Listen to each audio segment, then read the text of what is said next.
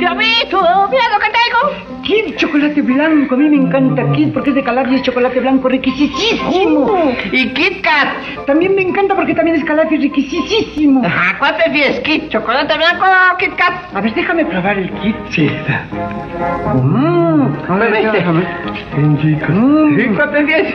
No, rico. ¿Cuál prefieres? Ni siquiera me dijo cuál prefería.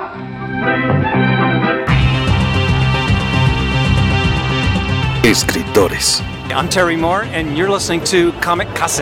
artistas, Hi, this is John Romita Jr., and you're listening to the Kamikaze Podcast. Hi, this is Mike Mignola, and you're listening to Kamikaze. Hi, this is Eric Powell, creator of The Goon, and you're listening to Kamikaze. editoriales, Hi, this is J. Scott Campbell. You're listening to Kamikaze. Hi, this is Terry Dodson, and you listen to the Kamikaze Podcast. traductores, Hello, it's Kamikaze from Grant Morrison. This is Gary Frank, and you're listening to the Kamikaze Podcast. Coleccionistas, Hi, this is Frank Cho, and you're listening to Comic Kazi. This is John Bogdanov, and you're listening to the Kamikaze Podcast. editores, Soy Giuseppe Camuncoli, state escuchando el podcast de Kamikaze. fan chiquillos. Todos están en el podcast Comicase.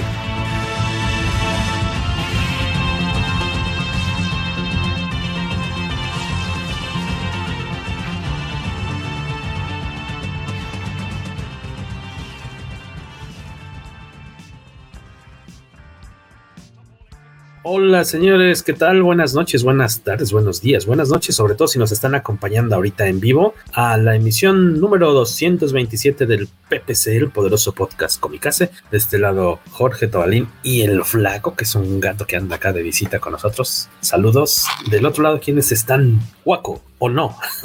Beto Calvo, entonces. Él sí está. Hola, ¿qué Creo tal? que no nos escucha, Guaco. Sospecho que no nos escucha. ¿Cómo estás, Beto Calvo? Bienvenido. Gracias por estar acá. Y gracias a los que se van sumando poco a poquito. Guaco, ¿ahí nos escuchas ya? Creo que no. Creo que no sabe que estamos. Eso es lo que estoy sospechando. Este dice Alberto Palomo, y, y con toda razón, que por favor, dice banda Comicase, por favor avisen. Casi dos semanas sin programa, les voy a picar. Hashtag tantita madre. Sí, la, la, la vida eh, real nos alcanza de, de vez en cuando. Dice Guaco que no nos escucha. Ustedes que están del otro lado, ¿nos escuchan? Bueno, entre nosotros sí nos escuchamos, pero mi duda es por qué Guaco dice que no nos oye. Bueno, ahí está reiniciando. Este, pues bienvenidos. Esta, esta, en esta ocasión estamos grabando en viernes. Usualmente grabamos eh, en miércoles. Ahora tuvimos que, que recorrerlo para este, acomodar ahí bien nuestros tiempos laborales. Pero siempre nos da gusto. Gracias por estar acá. El podcast Comicase normalmente sale cada semana en Spotify, iVoox, iTunes y en Anchor, así como en Google Podcasts. El señor Beto Calvo también tiene constantemente episodios de, de Comic Verso. Ahorita ya en qué edición van. semana sí que le hay uno. ¿De, de qué, de qué va ese episodio? No los hacemos temáticos, entonces es eh, un poquito de todo. Respondemos muchas preguntas y comentamos algunos cómics o cosas recientes. En el más reciente comentamos por ahí como cómics Chicken Devil y hay un cómic chileno, no, pero en español, Juan no sé qué, Bonaven- Bonamares creo, Juan Bonamares creo que se llama. Ok. Y, y una serie coreana de zombies se llama Estamos Muertos. Ah, que le han echado muchas porras, ¿no? A esa serie. No le he podido entrar todavía. Pero dicen que también es enviciante. ¿Qué tal? La, Entonces, la- ya- la ventaja es que no, no son muy largas, son 12 episodios, más o menos una hora. Entonces, sí, sí te puedes aventar de a dos diarios y en una semana te echas la Una serie. sin semana terminas. Este, había un temita que aunque ya tiene varias semanas que, que lamentablemente se dio a, a conocer, no habíamos tocado aquí en el podcast por la misma eh, situación pues de inicio de año, este, que de repente no, no habíamos podido coincidir de- del todo. Eh, y es esta situación de, de, de- de George Pérez, ¿no? Que muy, muy, muy triste que ya desde hace tiempo tenía eh, problemas de, de salud y que anunció pues que, que pues prácticamente va a sonar como raro, pero está en una especie de gira de, de despedida, por decir así, ¿no? Hola, Guaco, bienvenido. ¿Ya nos escuchas ahí? Sí, Eh, porque en mi, en mi teléfono estaba viendo la transmisión de Twitch y ahí vi que ya estábamos en vivo. Primero pensé que era una transmisión anterior, y después dije, no, porque traigo esa misma ropa. igual. A Estoy ver si me vestido igual pico. y, y esta hace mucho que no me la ponía. Y si me y pico dije, la no, nariz. Yo nada más veía es cuadros negros en editor, pero ya ahorita ya jaló. ¿Cómo están? Bien, bien, bien. Aquí empezando con las noticias, ya sabes, por todo lo alto, con lo, lo más animoso. Queda. estás, eh, ¿Tienes un foco de, de rosticería o por qué? Sí, estoy naranja hoy, ¿Por ¿verdad? qué el tono Sí. Hellboy? Es que no encontré mi lamparita. Tenemos una lamparita de USB que se conecta aquí a la laptop. Y entonces Para- mejor usamos un foco rojo. De los de 60 watts. De los Mira, yo- No, no la encontré, no la encontré. No, sé que tuvieras un, un foco rojo si fueras fotógrafo y tuvieras un cuarto oscuro. De otra forma, Ajá. no me lo explico. Sí, más, bien, más bien creo que su cámara está haciendo un balance de blancos bastante raro porque el fondo sí se ve bien y él se ve rojo.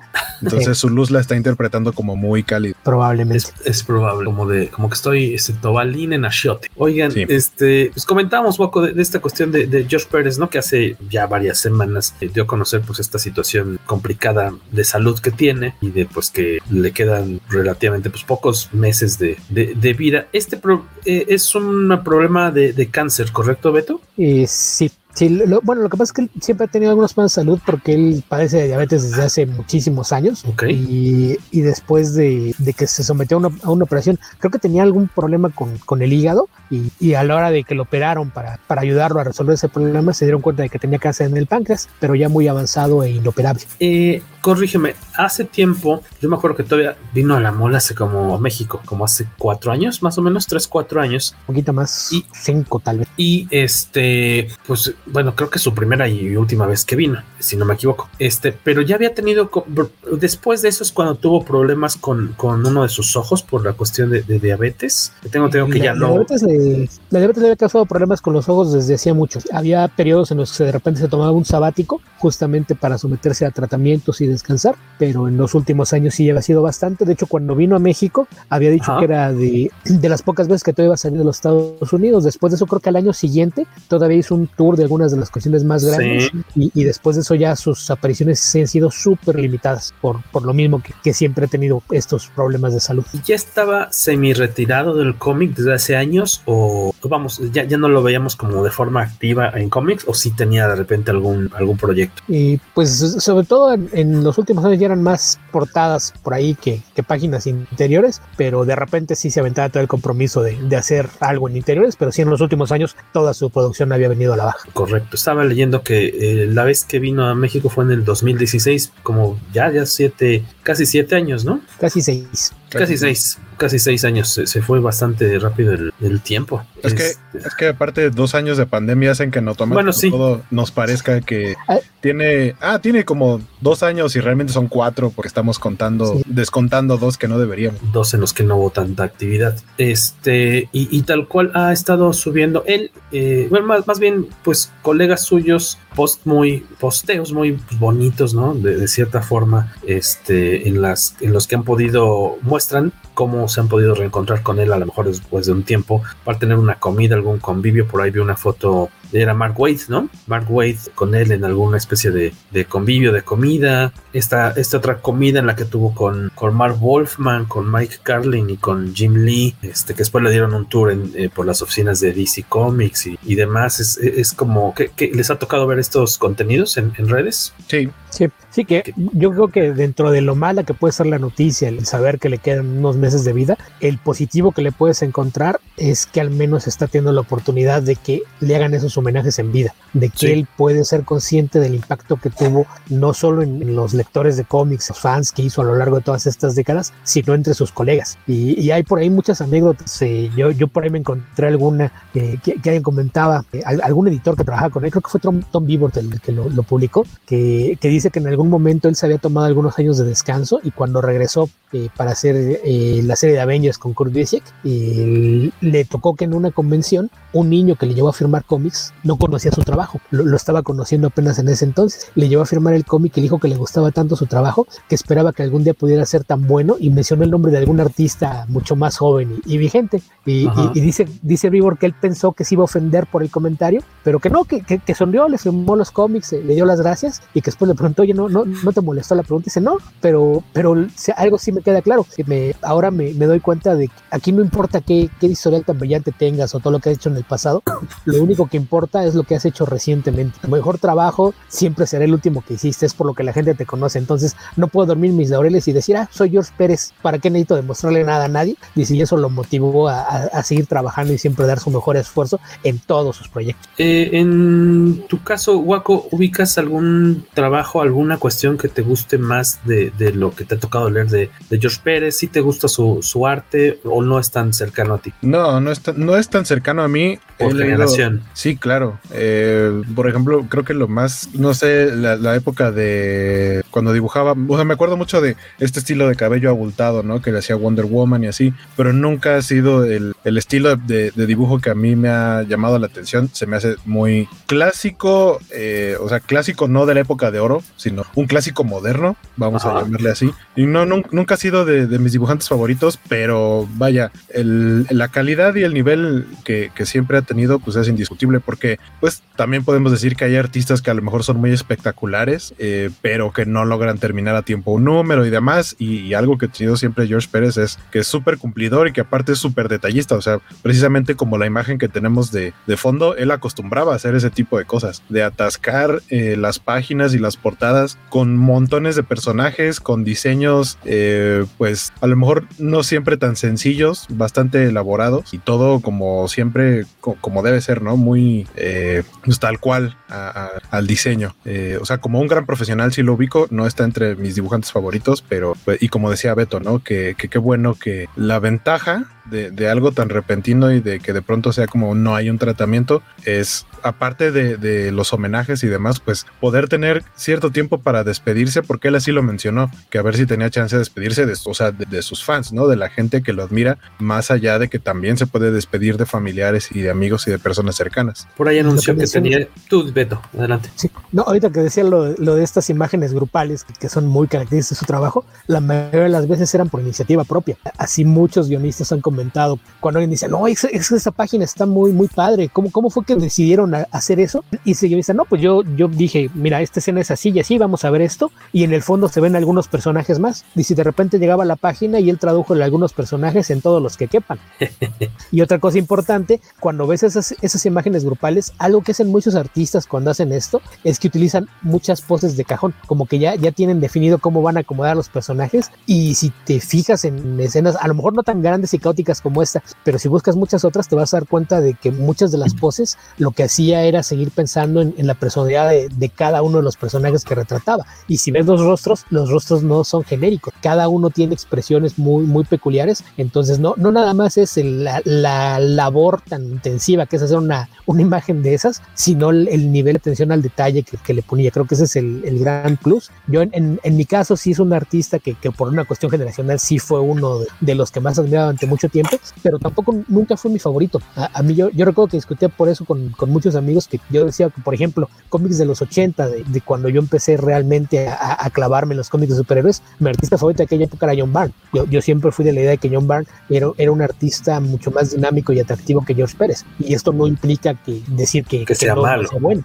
O sea, el, el, insisto, lo, lo, que hace en su capacidad para hacer esta composición de escenas o el cuidado y atención a detalles que, que pone es algo digno de admirar, aun si, si no resulta en, en, algunos casos tan efectivo o dinámico como el trabajo de otros artistas, pero, pero sin duda un, un, artista que marcó época, digo, sobre todo con los fans de DC, porque creo que su trabajo en Marvel, como es más viejo, ya incluso a mi generación le, le tocó de rebote, entonces eh, más, bien mi generación lo, ubicaba más con, con, DC Comics, mencionaba Waco el caso de Wonder Woman, que fue el quien, quien la relanzó después de, la crisis de las Tierras Infinitas, está el mismo caso de la crisis de las Tierras Infinitas, que, que es el, el, proyecto que marcó durante al menos unos 15 años el, el, la, lo que iba a ser el universo de DC. Entonces, pues sí, una, una figura de, de un peso importantísimo en la industria y, aparte una, una persona muy agradable y accesible, ¿no? Quien quiera que haya podido tratar con él en, alguna convención o cuando vino a la mole, puede ser. Eh, ¿Cuál de, de, vamos, de su, de su trabajo, ya sea como, porque también tiene una parte interesante de, de que no solamente fue dibujante, sino también, pues, creador de historias, ¿no? Guionista. ¿Cuál ahí, Beto, ¿qué, ¿cuáles crees que serían como el, top 3 de cosas que hay que leer de, George Pérez? ¿Cuáles recomendarías tú? Pues de, entrada tendrías que remitirte a, lo que hizo con, con, los jóvenes titanes, los New Teen Titans, cuando lanzó la serie al lado de, de Mark Wolfman, que, que, fue como una respuesta a lo que estaban haciendo Chris Claremont y John Byrne en los X-Men. Aquello se convirtió en un trancazo y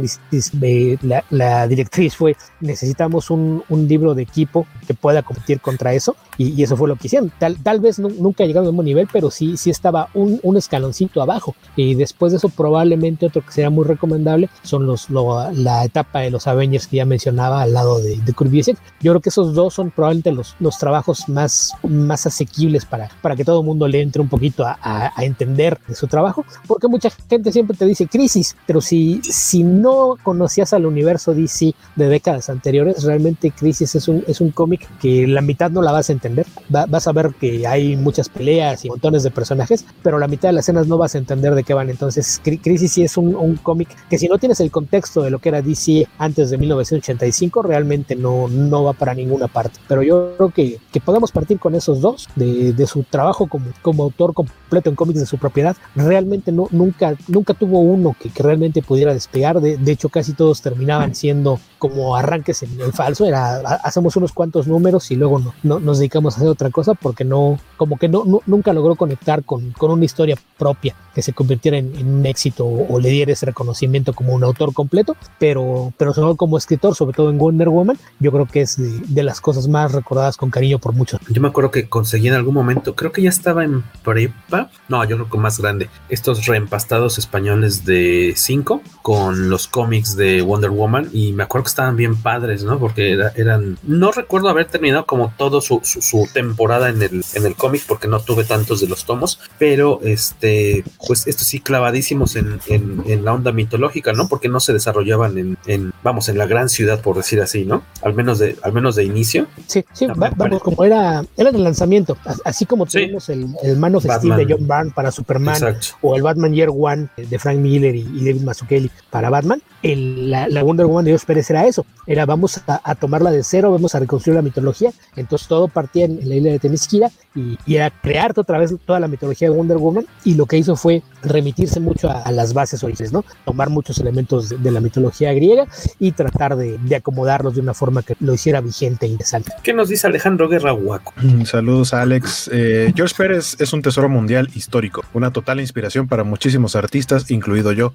Lástima que lo tengamos que perder irremediable. Y Harrison también nos deja comentario. ¿Qué dice el arquitecto Harrison? Eh, uno de los detalles que siempre le aprecia a Pérez es tanto el buen manejo de la perspectiva, así como los detalles en los fondos, que creo que eso era lo que, o sea, eso es lo que tiene su trabajo, ¿no? El nivel de detalle en todos los niveles, desde el fondo hasta la cantidad de personajes que hacía y justo el detalle de cada personaje. A mí me acuerdo que también aquí cuando eh, todavía estaba publicando Editorial Beat, me acuerdo bien de esta eh, temporada en la que publicaban justamente los Avengers de Kurt Busiek y de, de George Pérez, porque eran estos cómics como tipo flipbook. No me acuerdo que si atrás venía Thunderbolts o Thor, no me acuerdo cuál era el título con el que lo acompañaban, pero era muy disfrutable su, su, dibujo. Eh, bueno, Harrison, y hablando de arquitectos, Jesús Estrada Sánchez también. ¿A poco es miércoles? Dice, no, es viernes, es que no podemos juntarnos este miércoles, estimado Jesús. Ni el anterior. ni el anterior. Gracias por pasar a, a, saludar. Este, así las cosas este, con, con el maestro George Pérez, que sigue pues en esta gira pues emotiva, ¿no? En la que se está reuniendo con distintos amigos importantes en su, en su carrera y eh, que seguramente seguiremos viendo algunas, algunos momentos, fotos,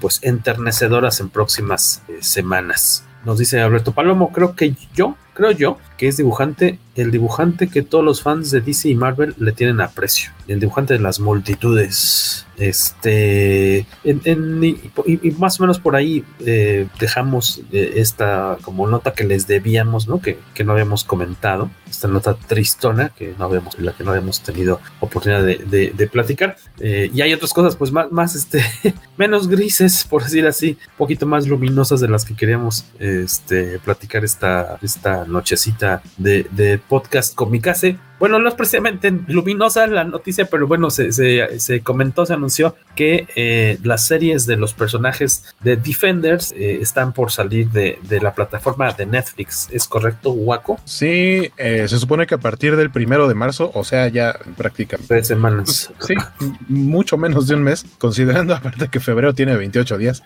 son dos, dos o tres días menos de lo que un mes normal. Van a salir de Netflix porque los derechos en sí de los personajes vuelven a ser de Marvel eh, como por completo. Okay. Eh, y digamos que la primera noticia que se dio fue esa, ¿no? Y mucha gente fue como de no, lo van a quitar, pero ¿y luego qué va a pasar? Etcétera. Y pues básicamente lo, lo que la, la, noticia que salió después es que Disney tiene un plan para esto, no es como, ah, ya no van a estar ahí y ya. Eh, sí, claro, no los van a desaparecer. Ajá, y solamente la van a poder los que compraron los DVDs. este, no, se supone que sí le, o sea, están más bien planeando a ver en qué eh, plataforma los van a los van a ubicar porque por una parte podrían ubicarlos en Disney Plus que es por ejemplo donde estrenó Hawkeye que es eh, en donde hay ex existe este crossover de universos o esta más bien eh, inclusión de personajes del universo de Netflix en el MCU que es donde aparece Wilson Fisk. Pero también en, Spider-Man No Way Home aparece Charlie Cox como Matt Murdock. Entonces, eh, las películas de Spider-Man no están en Disney Plus. Eh, pero como esos personajes no tienen que ver con Sony en sí, tendrían que eh, aparecer. No sé si por el tono podrían mandarlos, en, por lo menos en México, Latinoamérica, a Star Plus, porque uno de los servicios a los que llegaría en Estados Unidos podría ser Hulu.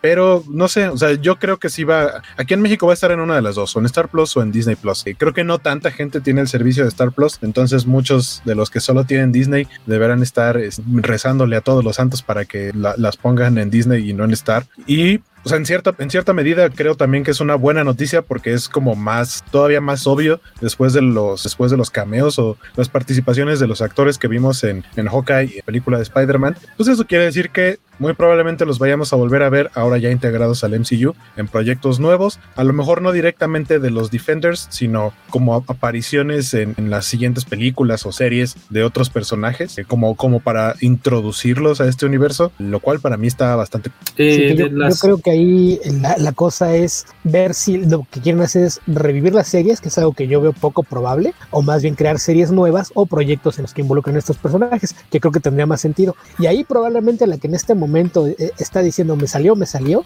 es Jessica Henwick, porque ella el, el, el año pasado se, se vio, le, la pusieron en una disyuntiva, una situación así medio gacha entre Disney y Warner, porque resulta que cuando le, la invitaron a que hiciera una audición para ver si aparecía en Matrix Resurrections, al mismo tiempo le estaban pidiendo hacer pruebas de cámara eh, junto con Simu Liu para tener alguna aparición en Shang-Chi.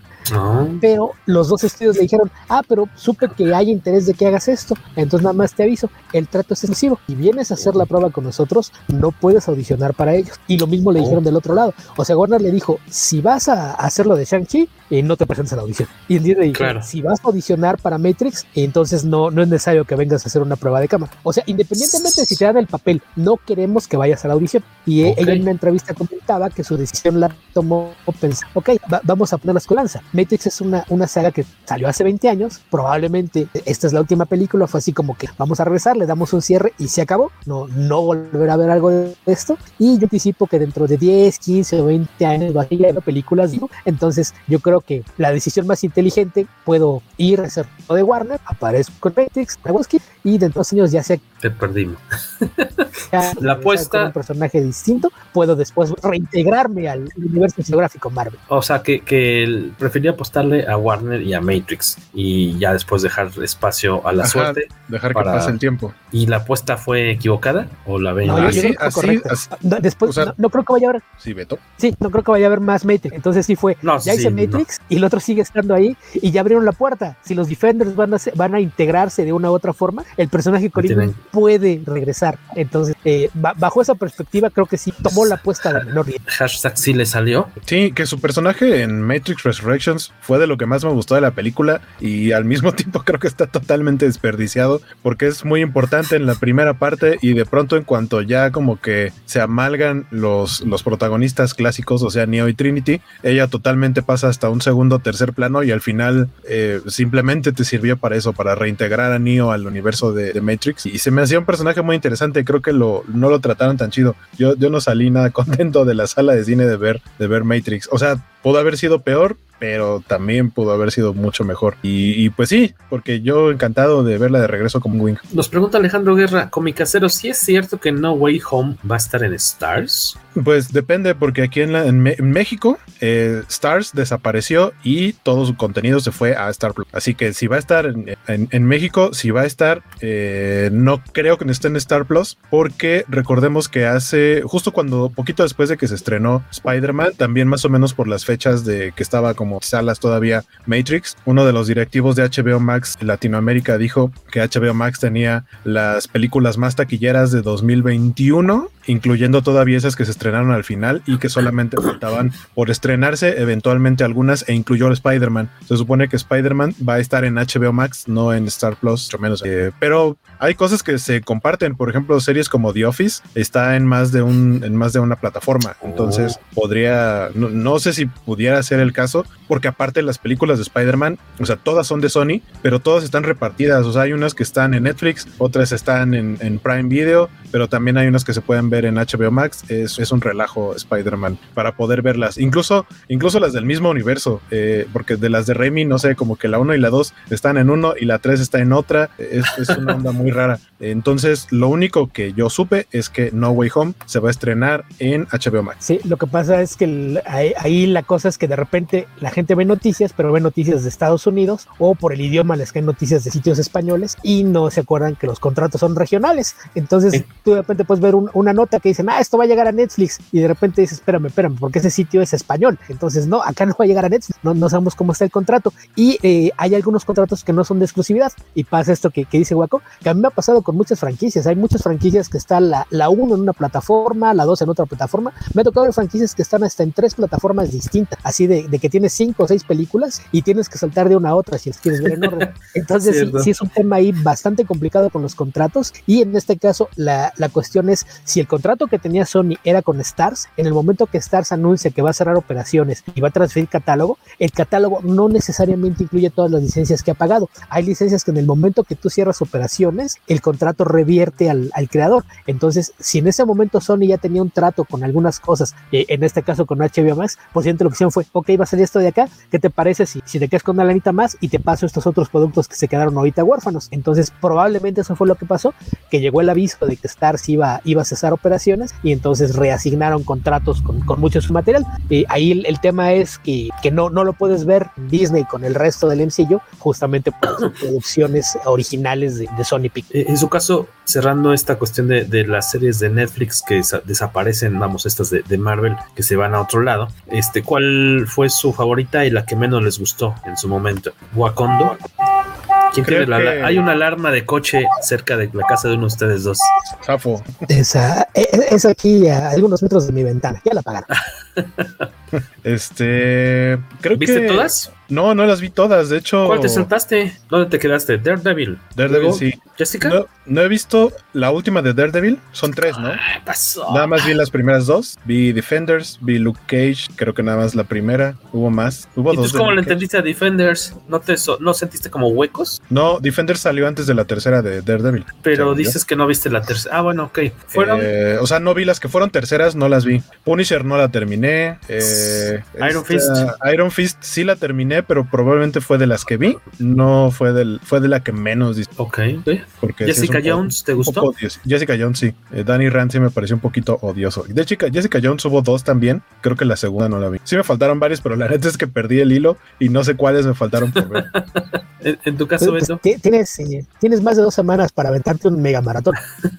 que, que, que, yo lo estoy pensando, yo sí tengo ganas de volver a verlas. De, de, hecho, ya las había reagregado a mi lista. Y un día de estos me avento maratones. Lo voy a pensar a ver si, si me los aviento ya o, o espero que vengan en otra parte. Yo en general me gustaron todas. Sí coincido que probablemente era sea la más flojita. Creo que a mí me molestó menos que a muchas otras personas, pero sí es, es la más flojita por mucho. Y, y mis favoritas yo creo que son eh, Daredevil, Jessica Jones y Punisher. Yo creo que son la, las tres que más me gustaron. Miguel Ángel Vázquez Galloso, ahora, ahora, si este es mi programa de miércoles, ¿qué pasó? ¿Por qué en viernes? Me cambiaron mis planes de no hacer nada y ahora tendré que hacer nada al rato. Ah, pues es viernes, ¿a poco los viernes sí. se hace algo en la noche? Somos ñoños. Estamos en pandemia, más allá de, de, si son ñoños o no. Ajá. Nos dicen acá el señor Jesús Estrada, señor Tovalora, que estás viendo Seinfeld, encontrarás que en un capítulo sale una imagen del Adventures of Superman de George Pérez. Todavía no voy ahí, creo. Voy en algún momento de la tercera temporada voy. Yo, yo siento que en, me, mucha gente me ha recomendado Seinfeld, pero de los clips que veo, no es algo que haga clic conmigo. Siento que se ve muy viejo. ¿Cómo o sea, que de siento los que, clips? Siento que cual, o sea, ¿Ves cachitos? de, ajá, cachitos de, de, o sea, escenas, pues, o, o los GIFs, que, que, ya por GIFs conoces luego un chorro de shows y ni siquiera sabes de dónde son. Este, creo que si es más viejo que Friends, o sea, Friends ya me parece muy viejo. Si es más viejo que Friends, me cuesta mucho trabajo. Si no lo vi hace cuando era niño o adolescente, Seinfeld es una de las cosas que me han recomendado mucho, pero que no creo ver. Mira, yo lo, lo que te recomiendo es que busques el episodio de Jerry Bizarro y veas ese episodio. La enorme ventaja que tiene es que no hay una continuidad como tal. Sí. De repente hay alusiones a cosas que pasaron antes, pero no, sí. no necesitas entender nada.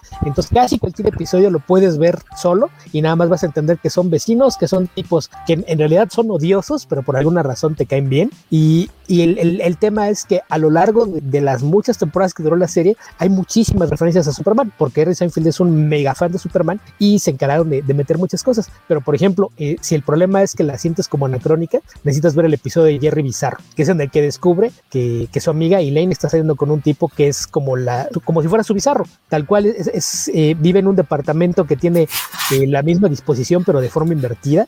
Él tiene, una, él tiene una escultura de Superman en una mesita que se ve siempre al fondo. Uh -huh. Y curiosamente, cuando se ve el, el, el, el departamento de, de, a quién se empieza, él se empieza a referir a otro tipo como Jerry Bizarro. Eh, cuando, ves el otro departamento, no solo está acomodado al revés, sino que si pones atención, la escultura que tiene en la mesa de atrás es una escultura de Bizarro que no existía. El, el departamento de, de producción. De, de, No, no, ni siquiera el de props. Fueron con la de gente de, marketing. DC, y ellos fueron con, con el departamento de Oye, ¿quién nos hizo la estatua que está originalmente allá? Ah, fueron estos cuates. Ah, ok. Ve con ellos y diles que necesitamos un trabajo de custom. Y agarraron una escultura que tenían de Superman, como el que tenían en el set de Seinfeld, y le hicieron un custom para convertirlo en un bizarro. Ok.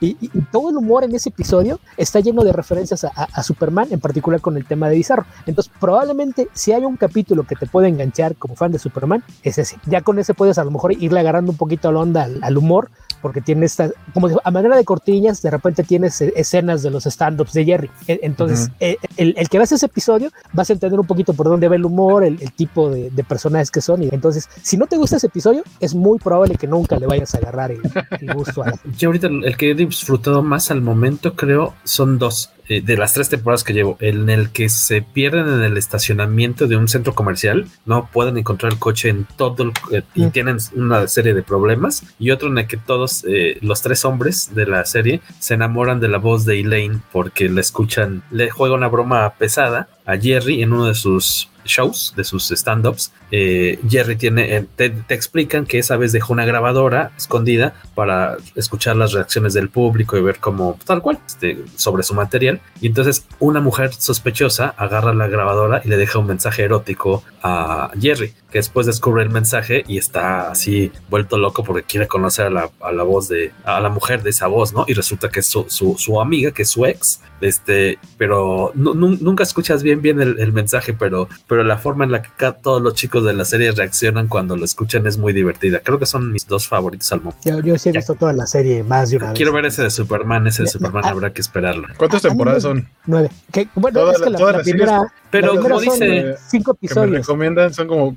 ¿Cuántas, ¿Cuántas temporadas son? Nueve, diez. Como, no, pero, pero es no, que no, la, primera, no fuera la, primera son, la primera son cinco o seis episodios. Y son episodios de 22 minutos. Son muy cortitos. Sí. Son, son, muy, sí. muy cortitos. Entonces realmente no, no siente tan pesada. Y digo, la enorme ventaja es que, que incluso los puedes ver en desorden. Si, sí. si, hubiera una función de random, podrías ponerle así, a ver qué me pone, de cuándo es. Sí, de repente y, algún chiste está relacionado con otra hay... cosa que pasó en el pasado, pero muy raro. Pero es raro. Y, y, generalmente son la clase de chistes que el trabajo de guionismo te das cuenta cuando es bueno, porque funciona como un chiste aislado, que el chiste funciona en varios niveles si entiendes la referencia. Si no la entiendes, es un chiste superficial nada más, pero sigue siendo un chiste. Entonces, sí, sí es una serie que ya tiene muchos años de, de producida. Por ahí de repente vas a ver a, a, muchos actores invitados que va a decir, ah, caray, a ese yo lo conozco, pero de, de más viejo. Por ejemplo, Patrick Warburton era el, el, protagonista de la primera serie de Tick, apareció por okay. ahí, creo que como temporada y media fue el novio de Elaine. Sale Michael Chiklis, este, la mole. Michael Chiklis, el papá de George Constanza es el papá en la vida real de Ben Stiller. Que, que aparte tiene dos papás, ¿no? En el del primer episodio y en otro episodio ya, ya les dieron aire es, a los... los... que después lo cambian. Sí, sí en el segundo. Que el, el, señor es aparte que en, en, es el responsable de inventar el festival. Algún día,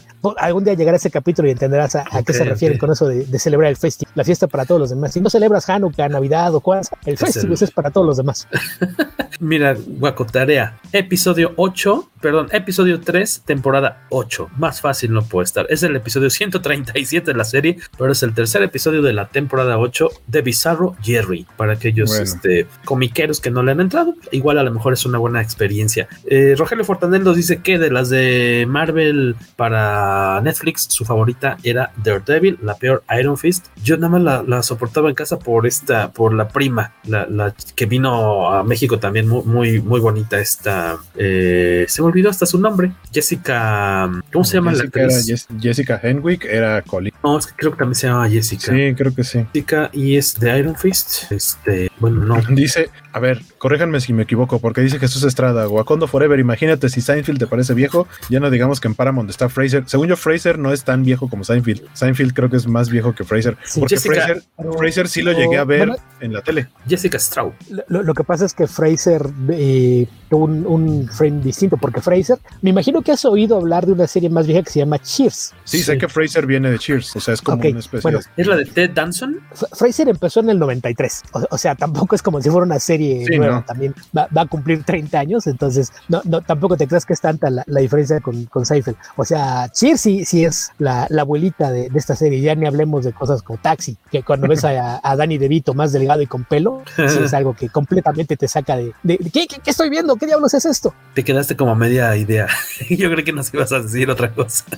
Dices que no es tan, no es tan nueva, vamos, la serie. Rogelio Fortanel dice que Punisher igual le pareció muy buena. Y Juan Carlos López dice: No terminé Iron Fist. Eh, yo, yo, tampoco, no, las amo, no la hemos acabado. Ni Luke Cage. Luke Cage me gustó mucho, la verdad. La, la primera temporada, sobre todo. Porque tuvo dos, ¿no? Luke Cage. Creo sí. que me quedé solo en algún momento. Ah, ya, están aquí los dos. Y Alejandro Guerra al respecto nos dice: A mí me faltó Daredevil 3, Jessica Jones 2, Luke Cage y Iron Fist. Pues tienes mucha tarea, pero pude ver Def Defender sin ningún problema. Mejor así. Iron Fist es insoportable. Sí, se, híjole, no, no, no, no, de plano es así muy complicado el, el personaje desesperante, como dices, este Alejandro Guerra.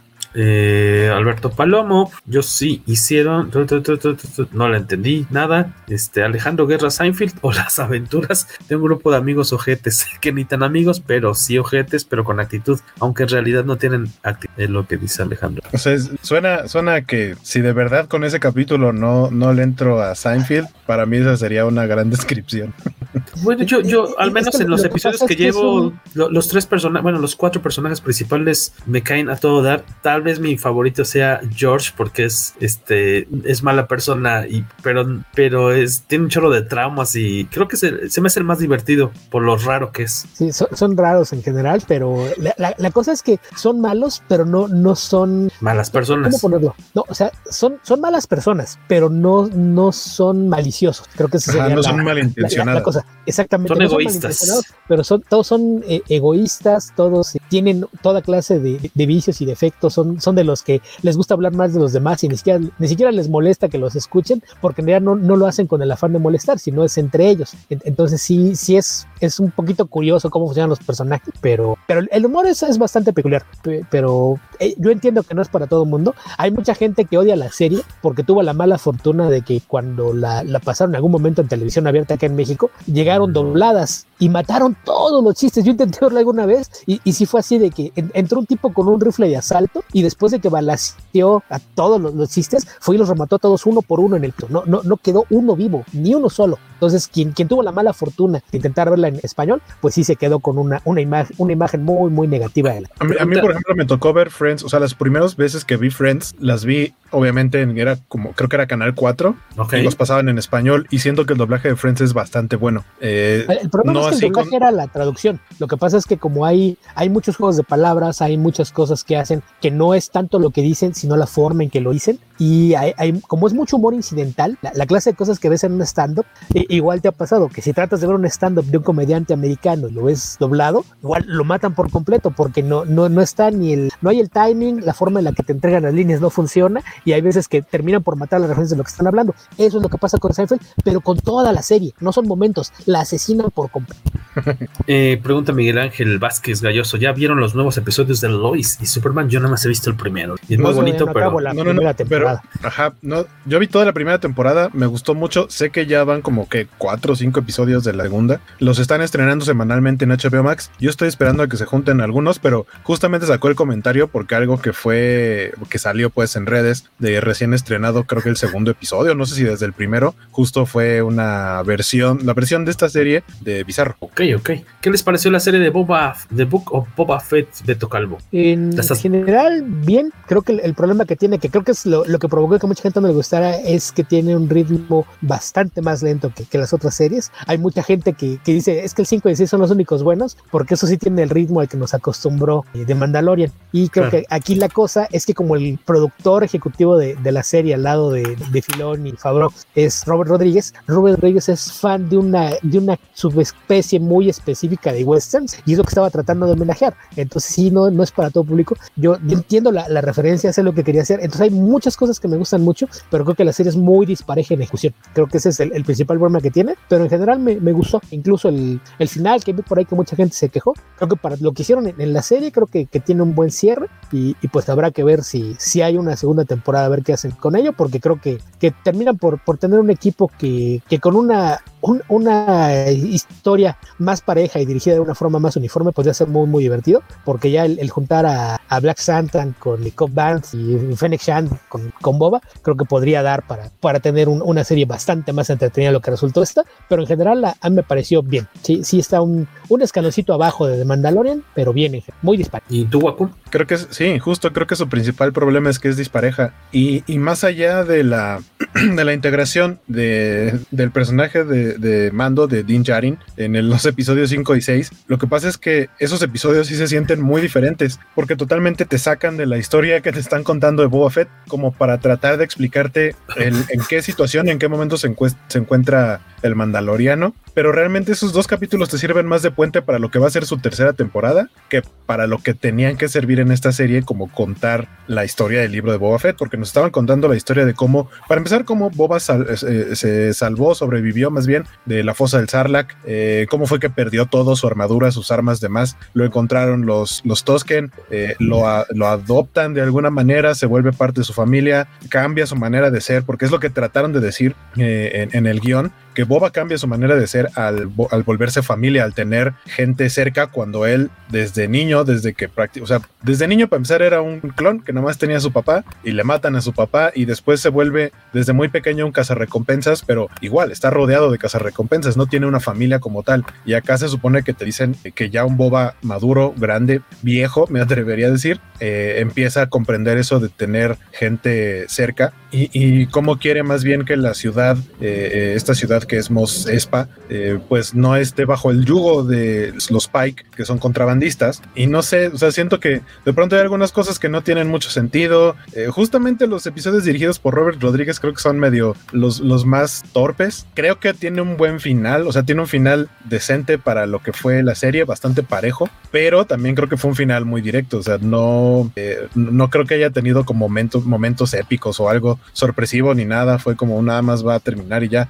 Y creo que, creo que mi principal problema con la serie es que la escena post créditos que vimos en la temporada 2 de The Mandalorian, que fue a Boba eh, llegando al trono que era el trono de Java y decir ahora yo voy a, este, a gobernar aquí, a controlar aquí, es tal cual el resultado de esta serie. O sea, podemos no haber tenido la serie y es exactamente el mismo escenario, Boba gobernando. La única diferencia es que antes solo nos dijeron está gobernando y aquí vemos que Boba quiere gobernar con respeto y no siendo un personaje, un cazarrecompensas despiadado como se había conocido en el canon desde antes de antes de esta serie. Tiene, tiene grandes momentos. Por supuesto que me gustó mucho la, la inclusión de personajes como, como los que mencionaba Beto. Eh, me gustó mucho que apareciera Cat Bane. También creo que es un personaje cuyas escenas están muy padres, pero al final de cuentas está bastante desperdiciado. Eh, pero, pero nada más te deja como con ganas de, de ver la tercera temporada de The Mandalorian. Y, aplausos para Bryce Dallas Howard, que eh, aparte de, que este año estrena, ahorita vamos a platicar de eso, de Jurassic World Dominion, que es el cierre de la saga de Jurassic Park, lo menos de la de esta época. Y aparte, pues está haciendo ahí este, sus trabajos de dirección, que desde mi punto de vista lo ha hecho bastante bien, desde la serie de Mandalorian y ahorita con, con lo que le tocó en el libro de Boba Fett. ¿Qué, qué te pareció el episodio de Baila con Bantas? sí, es lo que platicábamos. Eso es este Danza con Lobos, este versión Star Wars. Boba Fett, Boba Fett habla mucho y Boba Fett no habla mucho, dice Miguel. De eso yo vi una entrevista con Migna Wen que, que, dice ella que, que, fue algo lo que se quejaba Temuera Morrison, que le daban el guion y él hacía las escenas y de repente no hablaba y nada más hacía gestos y gruñía y, y que lo regañaba mucho Robert Rodríguez. No, no, tienes que decir tus líneas. Y él decía, pero, pero si Boba casi no habla, ¿por qué tengo que hablar? Entonces ahí culpan a Robert Rodríguez. Boba Fett se transformó en Toreto con su familia. Sí, básicamente nada más que Toreto más o menos ha protegido a su familia. No se le han muerto tantos, a Boba Fett le mataron a todos. Y pues ya. Ah, bueno, y este último episodio sí tiene muchos momentos muy de pistolero, así de que nada más son dos ahí esperando que les lleguen a, a, a darles disparos y de pronto salen los dos mandalorianos, mandalorianos acá, este, dando giros y disparando. Nada más faltó que sacaran así, que uno se pusiera casi en cuclillas con un misil que salía de una portaguitarra. Con o sea, su guitarra. Sí, sí, sí. Fideo. Sí, que, que, este... que, de hecho hay un momento en el que por un momento pensé que ya que estaba con los homenajes a, a, a westerns inusuales, por un momento pensé que iban a hacer su réplica del final de Butch Cassidy de Sundance Kid. Ah, lo cual, sido, muy lo cual hubiera sido muy divertido porque también hay una mención a eso en, en el episodio más reciente de The Peacemaker. Entonces, The Peacemaker. Como que, ah, mira, una directa y una indirecta. La, la gente está pensando en Butch Cassidy. Eh, a mí aquí en casa lo, lo, disfrutamos bastante. Fue una gran sorpresa ver al personaje de, del Mandalorian. No, no me lo esperaba. ¿Qué? No, yo no me lo esperaba. o sea, cuando, ¿qué es? ¿Como el episodio 5, más o menos? ¿4? Jorge se sorprendió cuando en Endgame se abrieron los portales y se escuchó el por tu izquierda.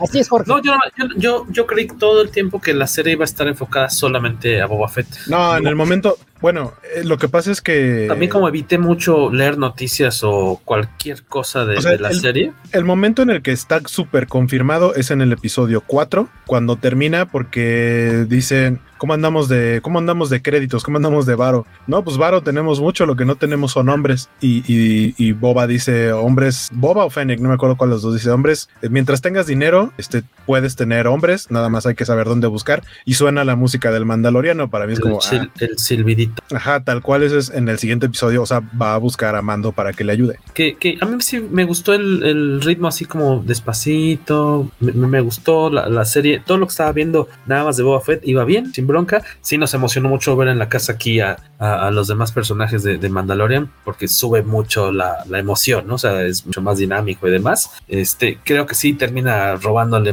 demasiada escena. No, no nos quejamos, pero creo que sí le roba completamente pues, la atención la serie, pues tan, pero tan, está bien. Tan sencillo como que el, el cierre, digamos, el bloque de cierre de clima en la serie son episodios donde no sale Boba, donde sí. totalmente es, es, Mando y lo que está pasando con él y con Grogu. No, no sé, o sea, yo siento que a lo mejor hubiera estado bien eso, pero meterlo como al mismo tiempo que vas contando lo que está pasando con Boba, porque quedarnos en el episodio 4 con Boba y de pronto no verlo por dos episodios, solo para verlo en el último, creo que fue una onda ahí de, de continuidad rara, medio rara. rara. Eh, no sé cómo ustedes los vieron, a mí eh, lo, los personajes esos de los mods, los chicos este, con estas modificaciones cibernéticas. Los Power Rangers. Los Power Rangers, este, como personajes sueltos me gustaron, me gustan sus vehículos, pero siento que son de otra serie. O sea, Ajá, desentonan cuando aparecen en medio de todo lo demás. Sus vehículos son demasiado bellos para lo demasiado, que ellos demasiado hacen. coloridos y demasiado limpios. Están Mira, demasiado limpios. El problema es lo limpios. El, el sí. que se, se, vean como el equivalente intergaláctico una Vespa no me molesta. Que sean de uh -huh. colores brillantes tampoco. No. Que se vean nuevos y limpios es lo que desentona en Tatooine. Si estuvieran en cualquier otra sí, parte claro. o una ciudad más, más limpia, más, más pulidita, no me molestaría. Pero sí como que esperarías por lo menos verlas raspadonas o algo así. Que los vieras constantemente limpiándolas, tratando de mantenerlo, pero no se mantuvieran limpias, creo que tendría mucho más. Y que son lentas como la chingada, ¿no? La forma en la que las... Ah, ¿qué, qué, parte son? Pero la forma en la que aparecen a, a, cuadro nos desesperaba un poco porque decías, no manches, si son acá como unas maquinotas, deberían moverse como demonio, pero... Sí, su, su, Es, su escena de persecución de las motitos se vio súper lenta. Eran como las motos estas voladoras de la primera Josh Dredd, la de ajá, Stallone, que se ve así súper despacito, como de caballitos, ¿no? Ajá. Pero como diseño me encantaron, pero creo que tampoco fueron muy bien recibidos ellos. Y bueno, yo, Drash, mira, hermosa la mujer. La chica está que siga, muy, muy, que siga muy saliendo, blanca. por favor. Se, se, se parece a una amiga que tenemos en común, ¿no? Al, al, al famoso, al querido Gasparín. este, Jesús Trada Sánchez. Ah, bueno, ahorita le, le dice aquí. Ajá, ay, nos, nos, están comentando una cosa de Seinfeld, ahorita lo, lo, retomamos. Este, y a lo mejor si es que no han visto el final, final, pero vemos, nada más quería preguntarles, ¿les gustó más ahora el, el ¿cómo se llama? El, el, el deep fake, el, el, art se hizo para representar a cierto personaje? ¿Estuvo mejorcito? Siento, siento que lo mejoraron muchísimo. Pero hay unos, unos ángulos en los que se le ven los ojos bien raros, ¿no? Como que se le salen. Que es parte del, deep, del de la cosa del deep fake todavía no ¿Eh? perfeccionada, que desde mi punto de vista es mucho mejor que lo que hicieron, o sea, lo que se venía manejando más bien eh, en cosas anteriores, en producciones anteriores, no solo de Star Wars, de pronto de traer personajes que se vieran realistas, pero que realmente eran totalmente generados por computadora, como Moff Tarkin en Rogue One, que se sigue viendo de plástico, la misma Princesa Leia se sigue viendo como de plástico, como de videojuego. Eh, alguna vez hemos platicado de esta onda que se llama el, el Uncanny Valley, que es como el, el punto en el que sabes que no es real, a pesar de la cantidad de detalle que tiene, o sea, los poros, eh, los, los eh, ciertos como detallitos, líneas de expresión muy marcados, pero que a pesar de todo ese nivel de detalle, sabes que no es real.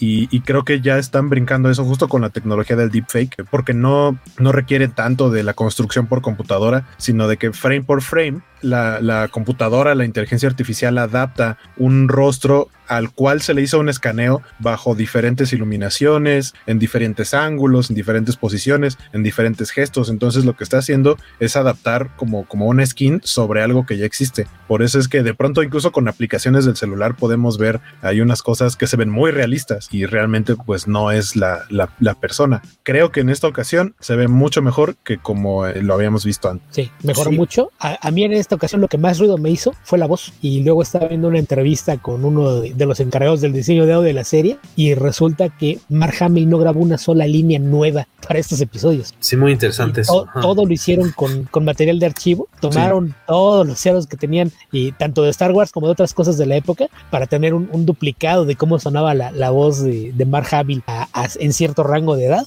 y con eso construyeron todos los nuevos diálogos que, que sí hay momentos en los que la voz oye de repente medio robotizada, pero cuando te enteras de cómo lo hicieron, la verdad es que también es otra cosa en la que la tecnología ya ha avanzado muchísimo. O sea, yo creo Bárbara. que hay gente que, que, si no está poniendo atención, sobre todo quienes, quienes no lo siguen tanto por audio, sino que si están más leyendo los, los videos o lo que sea, no pones tanta atención, probablemente ni, ni, cuenta te das. Pero, pero sí, sí, definitivamente la tecnología ha avanzado muchísimo en ese. Sí. que Grogu tiene carrera trunca, pero no vamos a decir por qué. o sea, o sea, pues, este, este personaje del que hablamos también tiene carrera trunca, ¿eh? O sea, es el mismo camino.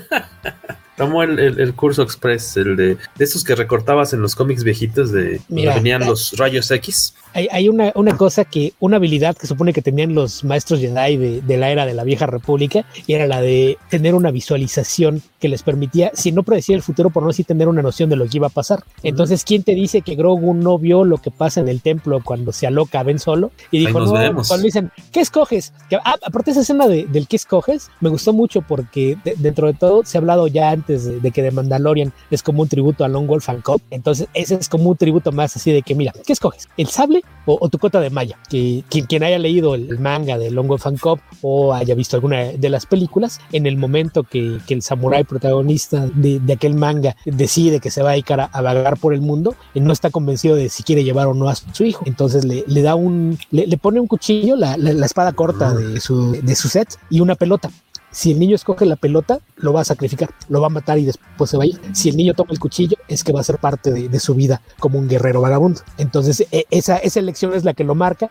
y es la que hace que, que veas al samurái cargando al bebé para todas partes. Entonces, cuando vi la, la, escena de que tiende el tapete y le pone el sable de un lado y la cota de malla del otro, y dice, tú escoges y esta decisión va, va a ser lo, lo, que vas a hacer con tu vida, pues fue así como que regresar el ciclo completo, que si, está haciendo un tributo eh, bastante obvio a, a Longo nos faltaba el principio. Ahí va. Mm yo sí siento que, que no ha acabado ahí, o sea, no, esa decisión que tomó Grogu no va, no va a acabar ahí, porque si no, entonces no tendría casi nada de sentido que todo lo que nos han platicado de él es que es sensible a la fuerza y que se supone que iba a ir a entrenar así de dos capítulos que ni siquiera son en su serie para decirte que realmente no va a desarrollar sus habilidades con la fuerza. No sé si con él o con otro personaje, pero creo que podrían incluso llegar al punto de que sea volver al inicio del, del personaje que era como que unificó eh, en aquel tiempo, muy, al, muy mucho tiempo atrás, a los mandalorianos con los Jedi, porque de, la vieja república, pues eran, eran enemigos los Jedi y los mandalorianos. Y existió este personaje que fue el que forjó el sable oscuro,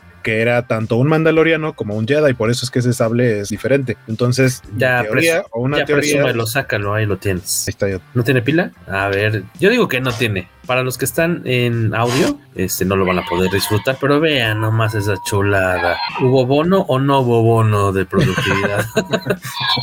Oye, qué cosa tan bonita. Bueno, Waco, para que los están escuchando, nos está presumiendo su. Eh, ¿Cuál es el nombre En español es en español es sable oscuro, en inglés es Dark Saber. Dark Saber de Hasbro, que no patrocina este segmento. Pero decías. Eh, eh, que es probable que, que Grogu en algún momento vaya a ser quien tenga la, la posibilidad de ser un mandaloriano por adopción pero al mismo tiempo, eh, al poder usar la fuerza, sea un Jedi o algo similar a un Jedi. Y, qué es lo que yo creo de lo que, de lo que va a tratar la tercera temporada de Mandalorian, tratar de, que Mando recupere su estatus como mandaloriano, unificando a su pueblo, porque a fin de cuentas él es el actual portador y el, y el Dark Saber es algo así como Excalibur, el que lo tiene es porque es el que tiene el poder de comandar al pueblo. Entonces creo que para allá va el asunto y, Grogu va a ser pieza importante. Y hablando de... una parte importante de, de la mitología de Star Wars que no se ha explorado canon, propiamente dicho, o del canon que es el oficial ahora, es el que hay muchos usuarios de la fuerza que no son ni Sith ni Jedi. Que el, único contacto que hemos tenido con, con, esa clase de mentalidad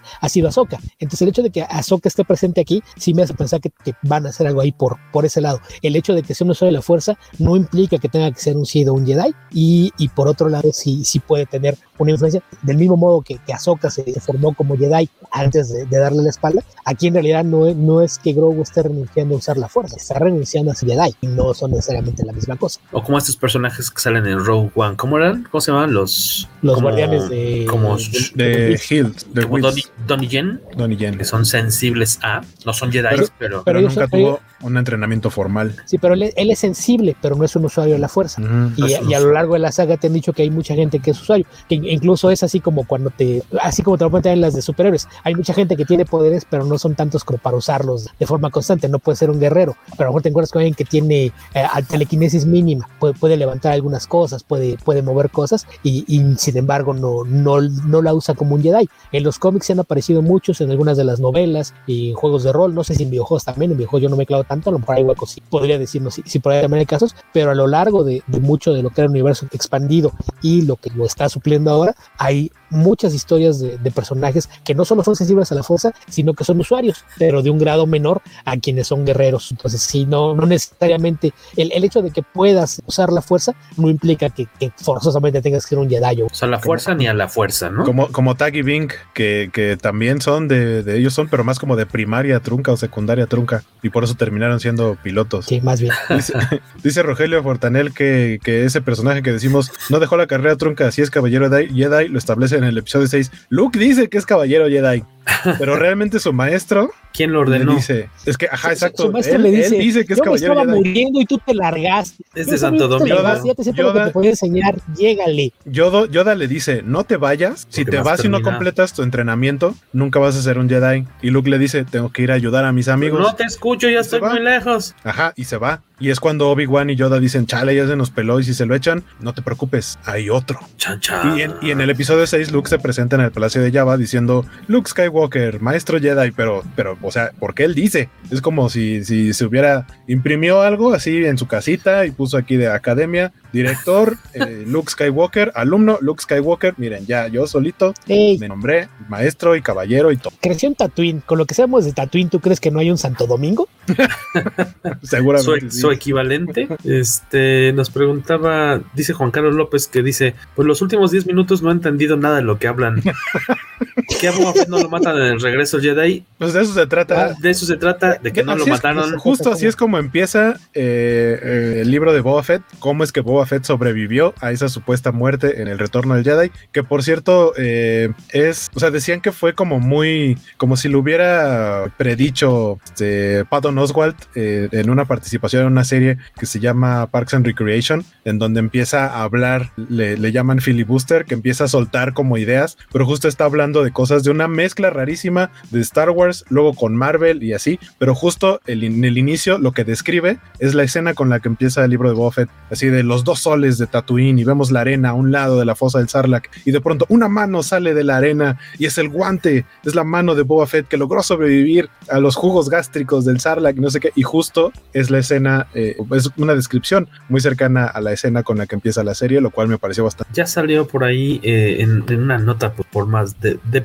de- en una nota por demás breve, pues el, el póster de Obi-Wan Kenobi, próxima serie de eh, Star Wars en Disney Plus, eh, se estrena el 25 de mayo, creo que es un día después, ¿no? Del, del, No, es el mero día. del mero día de Celebration. No, no, no. eh, El aniversario de Star del estreno de Star Wars. Ah, ok, coincide con el aniversario de estreno de la primera Star Wars. Ah, es que yo leía por ahí en el muro de, de una amiga que ella suele ir a, a Celebration, que yo daba, leí que eh, coincide también con, con las fechas de- del evento, que está obviamente alrededor del aniversario, supongo Y- y entonces. Unos días antes de que se anunciara esto, eh, se filtró. Bueno, primero anunciaron la salida del cómic de Obi-Wan y Ah, posteriormente un ejecutivo de Disney publicó así que en mayo venía Obi-Wan. Entonces la gente lo interpretó como se va a estrenar Obi-Wan en mayo y dijeron, claro, lo pueden estrenar por ahí del 4 de mayo por parte de, de los festejos del May the 4th. Eh, pero también hubo quien dijo, a lo mejor el directivo se confundió y leyó la noticia del cómic y está hablando de otra cosa. Y Mm. días después fue cuando salió el póster y dijeron, ah, no, sí se estrena el 25. Y de hecho, ahora que este, este domingo va a ser el Super Bowl, no me sorprendería, no lo han anunciado, pero no me sorprendería que uno de los trailers o teasers que sacaran fuera justamente el de Obi-Wan. Oh, estaría sabrosongo eso. No, sería raro. Eh, hubo un teaser también, una especie de teaser ahí, este collage de lo que viene de películas de DC, ¿no? Muy a- atractivo, con, con adelantos de Black Adam, de The Flash, ¿de qué otra? Pues son cuatro nada más, eh, Aquaman, Aquaman. eh, bueno, la segunda de Aquaman, eh, Flash, eh, Black Adam y The Batman. Que, que DC, bueno, DC Warner sacaron este video diciendo el, 20 el 2022 es el año de los héroes y, y tienen entre sus cuatro héroes estandarte a Black Adam. No sé, como que siento que de pronto parece como que están agarrando la onda y luego tienen tropezones de ese tipo, pero vamos a darles el beneficio de la... Habría que ver qué es lo que van a hacer con Black Adam, ¿no? Porque si es la, la historia de origen, habría que acordar que Black Adam originalmente surge como un héroe, pues cae al lado oscuro. Pero, pero Que- dependiendo de lo que hagas, podría ser un héroe en alguna parte de la película. No Que sabemos por qué ser, que van a hacer. que por ser la roca de cajón va a querer ser héroe. La roca no va a querer, Ah, o sea, sí. va a querer ser un, va a querer ser un héroe badass o un antihéroe badass, pero nunca va a querer ser un villano, solo por ser la roca. Y, y probablemente no, no han dado datos por ahí, pero no me extraña incluso que sea uno de los productores ejecutivos de la película, porque pues ti- tiene la, la- la presencia en, en Hollywood, el poder y el dinero como para darse ese lujo. El, Y el poder y la gloria por siempre, señor. No, no, lo, lo que pasa es que, que sí, ya, ya él es del- de, de esas estrellas que ya está en un nivel en el que lo, lo que cobra de repente ya es como que, pues, ¿qué, qué les parece si la mitad de mi salario lo invierto y me dan un crédito de director ejecutivo? Sí, y entonces ya tengo voz y voto en las decisiones. Entonces, eh, ahí, ahí sí coincido con Waco, no va a ser un villano como tal. Entonces yo me inclino más a, a- a que van a, a tratar de hacer un poquito, eh, jugar un poquito con, con esta concepción de Black Adam como, como era en un principio, que era un, un héroe que después se rebeló contra el, el mago Shazam y, y terminó por, por convertirse en villano, pero lo van a dejar más así como, como un antihéroe más que otra. Las cosas que se pudieron ver en este pues videíto fue por ahí ya una primera imagen, ¿no? De Doctor, de Doctor Fate. de Hawkman, De Hawkman. Atom Smasher. de Atom Exacto. Smasher, que, que Me- me a- latió- Atom Smasher me- me, causa mucho conflicto porque es un actor que se caracteriza porque hasta ahora todas sus filmografías son comedias románticas Me, me latió el diseño de Hawkman porque le pusieron unas alas gigantescas, lo cual debe ser para un eh, personaje, bueno, para que unas alas aguanten bien a una persona, sí tiene que ser humano. Algo, algo, Pe- algo pero vuela con el cinturón de metal N, no con las alas. Las alas son Todos de nomás adorno. están de adorno. Sí, la- la- la- Podrían las no alas usar- son la pura faramaya. La gente piensa, oh, mira, qué, qué padre vuela con esas alas. ah, ah, ah", y luce, su, lo que vuela es, mi, es mi cinturón. Ah, que por cierto, en esta película estábamos revisando hace poquito. eh, parte del cast está. Se me fue su nombre, pero es la actriz que es la. En la vida real, que es la novia de James Gunn. Y su personaje en la serie Peacemaker es Emilia Harcourt. Y el personaje de Emilia Harcourt va a aparecer en Black Adam. Este es como, está Ah. como parte del cast. ¿La Entonces, sí, ¿Es novia de James Gunn? sí. Ah, eso no me lo sabía. Ok. Sí, de hecho, todos los, todos los sábados, eh, después de que se estrena un capítulo de Peacemaker, que ya nada más falta uno, el final, este, los sábados a cierta hora, como por ahí de las, no sé, como 8 de la noche, algo así, hora de México, por ahí búscanle, hacen Watch Party, o sea, eh, como que todo el cast, parte de la producción, invitan a la gente que vean el episodio al mismo tiempo y le van preguntando cosas a James Gunn y la va contestando y siempre pone fotos de, de él y su novia, que es la actriz que hace a, a Harcourt, eh, así de ya le vamos a dar play para que nos pregunten cosas y así. Eh, bastante, bastante entretenida la dinámica ahí. Y Peacemaker, de verdad, que qué joya de serie está haciendo. Ya nada más le queda el final. Cada, cada episodio tiene algo que me sorprende. No creí ver a, a- a John Cena. Digo, no es que sea digno de un Oscar, pero nunca creí ver que tuviera un rango como el que ha mostrado en Pues, ¿Estás aventando Peacemaker? Sí, obviamente, este Beto. Sí, sí, yo, yo no me quedo en madrugadas. Yo, cuando me desvelaba era por trabajo. Entonces, eso de, de desvelarme para una serie, no. Entonces, todos los estrenos de series de, de miércoles y jueves, yo los veo por ahí de mediodía al día siguiente. O me- mejor dicho, el mismo día, pero ya en horas, Javi. Yo, yo también, pero porque ahora ya no tan fácil aguanto la desvelada. Ya, porque el, aparte, el el horario godín ya no te lo permite. Es que los malditos episodios se estrenan a las 2 de la mañana. Si fueran a las 12 de la noche, sí, pero a las 2 de la mañana sí ya no puedo. Es, es que fíjate que yo, yo los vería si fueran a la una. De, de una a dos, generalmente todavía estoy despierto. De, de dos Ujú. a tres antes de la hora a la que. Si no estoy dormido, por lo menos ya me acosté. Sí, sí, Sí, también. exacto. Si, si fuera una cierto- hora más temprano, probablemente sí los vería al, al momento que los liberan. Y, y por cierto, un saludo nada respetuoso al Cacha. A porque- Cacha, sí, a, a mí me pasó porque- lo mismo. Yo vi, yo vi el tweet y dije, ¿qué? Ahora también voy a tener que silenciar a Cacha cuando hay estrenos de episodios. Sí, oye, pu- puso ahí un, un spoiler como a las 11 de la mañana, o sea, No, sí, cacha, No, Carlos. ofreció Ramírez. disculpas, pero, pero Tra- trabajo dos horas más y luego lo veo y, y vas y te encuentras con que se, se emociona y pone cosas en vivo. Por acá nos dejan comentarios.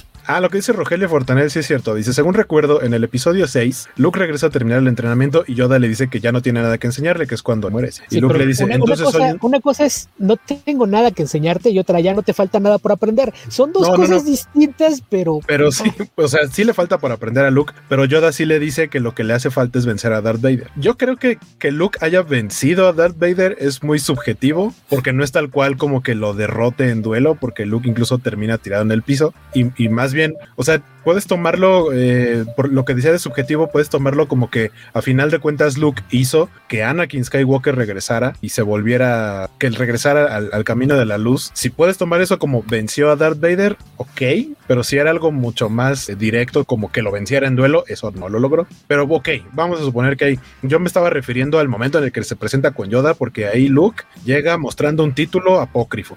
Vamos a suponer que al final de la película ya se vuelve un Jedi y como dice Arthur, se leyó los libros, ¿no? Los, los libros de texto de la SEP que tenía por ahí guardados Yoda, los leyó Luke y ya a partir de ahí ya se volvió como más ducho en las cosas de Mira, la fuerza. Vamos a suponer. Como con la famosa huelga larga del UNAM por ahí a, a finales de los 80, muchas facultades tenían, se dividieron en dos y había la- las, había quienes estudiaban bajo el régimen de rectoría y crearon algo que se llamaba autogestión, que literalmente era nos vamos a hacer tarugos y nos vamos a volar nosotros mismos. Entonces eso fue lo que hizo Luke. Yo ya no voy a ir a ver a los maestros, pero yo considero que ya pedí lo suficiente para graduarme. ¡Hey! Con todo y que los maestros todavía se le hacían presentes a manera de fantafuerza. Lo, lo- seguí ignorando. No, yo nomás vengo de Genti. Acá en otra notilla, este, tenemos a Dakota Johnson, em, creo que por el- lo que más es conocida es por haber interpretado a la agonista de 50 sombras de Grey, eh, que pues se supone que la confirmaron para interpretar a nada más y nada menos que Madame Web, porque actualmente Sony dice quiero aprovechar todos los personajes que, que tengo todavía como, como dueño de los derechos de Spider-Man y dijeron, ah, a ver esta Madame Web, órale va, no, no sé muy bien cómo van a hacer una película de Madame Web, sí la vería como personaje eh, secundario en, en algún otro proyecto, tendría algo que ver si van a empezar a jugar más todavía con, con el multiverso arácnido después de lo que vimos en No Way Home, pero, pero no sé, como para darle una película a Madame Web. Si de, si de Kraven y Morbius lo dudé, de Madame Web, no sé. Entonces yo tengo muchas dudas, pero, pero Más bueno. bien habría que ver cómo van a interpretar a Madame Web. No creo que vaya a ser la Madame Web como son de los cómics. En esas te dicen Madame Web y te terminan haciendo una adaptación de, de circo de alguna de las Spider-Womans. Entonces no. No, no, no, es que, es que justa- justamente puede ser lo que, lo que lo que estábamos pensando es que puede ser la, la que el personaje sea la, la segunda Spider-Woman. Se me fue su nombre. Carpenter. Carpenter? Ella, ajá. Que no, No, fuera la Carpenter. Madame Web original, sino, sino, sino Carpenter. En ese sentido, creo que podría tener sentido, pero pues falta ver cómo, cómo la cómo podrían darle una película, no sé. Pues nada más considera que es el, mismo estudio que se les está ingeniando para hacer películas de, de los villanos de Spider-Man sin involucrar a Spider-Man. Entonces ahí sí es difícil saber qué podemos Por ahí también, también tenía eh, Waco esta, este dato de Russell Crowe siendo involucrado en la película de De Kraven, que Kra- Kraven eh, se supone que va a ser interpretado por Aaron Taylor Johnson, que en el MCU ya lo vimos como Quicksilver y que no nos duró más que una película. Y se supone que él va a ser Kraven. No se, no se ha dicho qué personaje va a ser Russell Crowe, pero supone, o sea, yo sí lo veo como el papá de Aaron Taylor Johnson, pero tampoco tengo mucha idea de qué va a tratar esa película, cómo lo van a manejar, porque a fin de cuentas estos personajes de los que están haciendo películas o se están planeando películas o se están por estrenar películas como Morbius, pues tal cual son villanos de Spider-Man y en sus películas Venom fue una especie más como de antihéroe. Morbius, lo que se ha visto en los trailers también, o sea, no es que el personaje en los cómics no sea así, usualmente son antagonistas de Spider-Man, pero tienen sus ratos en los que resulta que no son tan malos, pero, pero, pero no sé, o sea, como decía Beto ahorita, se están agarrando así de los villanos de Spider-Man para darle sus películas sin tener la interacción de Spider-Man. Sí, y eso está bien complicado. Y si va a ser el papá de Craven, ahí lo que me preocupa es que te vayan a salir con que es el Craven original y Aaron Taylor Johnson es el hijo clon que lo mata para quedarse en su lugar. Entonces, no, no, Podría no- no ser. sé. Pueden hacerlo, pero no, no sé si sería la, la mejor decisión. Pero in- insisto, es que aquí la complicación es que te estás tratando de colgar de una, de una propiedad de cómic, pero por la forma en la que la estás desarrollando, no puedes usar tantos de los elementos que tiene la versión del cómic. Entonces fue así como que pues nada más compramos nombres y apariencias y vamos a hacer lo que se nos dé la gana. Eh, por aquí, entre otros anuncios parroquiales y demás, viene de vuelta Simon Beasley, que eh, Beto nos comentaba, ¿no? Que tú tuviste la oportunidad de entrevistarlo eh, hace Sí, unos a- un- dos a- a años. medias. ¿Cómo- ¿Cómo a medias? ¿Dos años ya? Tiene Ah, dos sí, años sí, que sí, vino. fueron, fueron dos. Te iba a decir, no fueron tres, no, pero no, sí, fueron dos. Esto de la pandemia sí nos, nos destantó completamente. Porque aparte esa muele fue justamente el- uno de los últimos eventos masivos antes de que se cierra todo. Pero sí, y entrevistamos pues, a medias porque al parecer and- andaba de malas y quería que fuera un, un panel corto. Entonces fue así como avalancha de preguntas. Que, que por, por poco y, y termino haciendo asociación de ideas. Te digo una palabra y me dices qué piensas. No, fue, fue O sea, poquito más de fue, eso. fue un entrevistado complicado. Pues lo que pasa es que justo cuando él ya estaba arriba y yo apenas me iba a subir, se acercó su intérprete y decirme, oye, que dice que, que ya se quiere ir a descansar o hacer otra cosa, entonces que, que si lo puedes hacer lo más rápido posible, por favor. ya como a la, como a la mitad como que se empezó a relajar y, y ya fluyó un poquito mejor la cosa, pero, pero sí estuvo complicado. A ver si, eh, a, a ver si hay oportunidad de un segundo round, entonces para de, de aplicarle unas buenas preguntas en esta eh, ocasión. Eh, pregunta Rogelio Fartanel si sabemos si va a cobrar por firma Simon Beasley. Sí, seguramente, pero no me hagas la caso. cobró. Creo que cobra el equivalente a 5 dólares, me parece. No me hagas caso, no recuerdo si son 100 o 200 dólares, pesos, perdón. Pero sí, sí, seguramente va a tener un costo su, su firma para que vayas ahí checando qué le vas a llevar. Yo quiero llevarle este un el tomito este de Tortugas Ninja. Body Count, que ya lo tenía firmado por Kevin Eastman. Me falta la firma de Simon Beasley. Yo creo que ese se lo trataré de llevar si no se me olvida aquí en la casa. Eh, sal- salieron los pósters estos de, de la serie de eh, inspirada en, en El Señor de los Anillos, ¿no? ¿Cómo se llama la? ¿Cómo? Ya tiene título, ¿verdad? Aparte. The Rings of Power, Rings los of anillos del poder. Que no sé, no sé si es una historia libre o tal cual van a adaptar partes del Silmarillion, porque si hay gente que he visto que dice que, que- que la trata o la menciona como de, ah, es que van a hacer la serie del Silmarillion. No, es la serie del Silmarillion. El Silmarillion es mucho más que seguramente lo que van a contar en esta, esta serie. Me encantaría ver por lo menos la parte del Génesis, ¿no? Llamarlo de una manera, el Silmarillion, pero esto no va a estar acá, o por lo menos no, no aparece. Eh, y salieron pósters de personajes, de hecho ya empezaron a soltar como los nombres de los actores, a quienes interpretan. Vemos por ahí a una joven Galadriel Guerrera, eh, a- Ok. a, un joven Elrond, eh, no nada más en los pósters, sino en fotografías ya como de producción que, que empezaron a salir hace, en esta semana. Eh, pero, pues, pues para variar, el, el show, el, el, merequetengue que se traen ahorita es que, ¿cómo que hay un elfo de, de piel morena eh, y este y aparte de cabello corto. Por ahí hay de, eh, hilos en internet en donde más o menos gente que conoce más explica así de este elfo que está saliendo aquí es un elfo no de tal lado ni de tal familia, entonces no eh, de esta familia de, de, de, donde vendría a ser el personaje no necesariamente tiene que ser rubio y de cabello largo porque esos son los de otro lado. Oh. O sea, si hay como como explicaciones de por qué no se, no se están brincando, no están no están cambiando la raza, ni el género, ni nada a ninguno de los personajes, pero sí hay, sí hay mucho ruido de es que otra vez con la inclusión forzada y no sé qué. Yo eh, ¿Sí? Justamente en el, en el, Super Bowl se va a estrenar el tráiler, porque lo que hemos visto nada más son fotos. Va a salir el tráiler, la serie sale el 2 de septiembre y la neta yo sí le tengo ganas. El problema que, que, veo con eso de que este, haya gente tratando de explicar, no, no, es que esto no es un error por esto. Sí hay algunos casos de, de ciertas, ya, ya, ves que los, los elfos se supone que se dividieron y están en distintas partes de la Tierra Media. Entonces sí, sí hay algunos en los que hay descripciones que te dicen, estos tipos eran muy pálidos, tenían los ojos grises y el cabello negro. Entonces sí, sí hay casos en los que puede decir que se le está cambiando la, la raza, pero esto tampoco tiene nada de malo. Lo que importa es la historia. O sea, si te vas a quejar de que no es un, una interpretación realista, yo lo primero que diría, ¿qué? Esa chiva va a ser Galadriel, tiene menos de 400 años, así no lo puede hacer, eso no es realista. ah, vi, Entonces, vi, gente que se estaba, vi gente que se estaba quejando de, porque no en estas fotos de los pósters, pero hay una foto ya de personaje de donde se ve a una, a una actriz que va a ser una, un, su personaje es de raza de los enanos, ahí está la que vemos del lado, del lado derecho, y dicen, pero ¿cómo si los enanos usan barba, incluso las mujeres? Se supone que las mujeres tienen barba, por ahí vi que alguien decía, a ver, según los libros, ni Aragorn ni Boromir y no me acuerdo qué otro personaje Para llevaban mí. barba. Y en las películas llevan barba y no los vi quejándose de que tuvieran barba, entonces pues Lo tampoco que me, es me... que to todos ellos tienen sangre de, de, los antiguos, son, no, no son 100% humanos. Entonces, una de las características que ellos se supone que heredan es que no tienen cabello, no tienen vello corporal. Vamos, no, no tendrían que tener ni vello en los brazos, ni pelo en pecho, ni barba. Y se los y nadie se quejó. Por eso digo, en realidad esos se van a quejarse, en realidad son racistas. Y si van a la, a la defensa de que no, no es que soy purista, yo estoy abogando porque lo hagan tal y como dicen los libros, pues entonces hazlo todo el tiempo. La, la verdad es que son racistas. Y aquí el, el punto es, hay muchos textos de, de Tolkien, no nada más de, de, lo que hizo con el Señor de los Anillos y la Tierra Media, hay muchos textos que, que te evidencian que el Señor tenía ciertas tendencias racistas. Si, si te quieres ir a, así a hacerlo muy literal, piensen que los orcos te los describen como criaturas negras y los orcos son elfos echados a perder.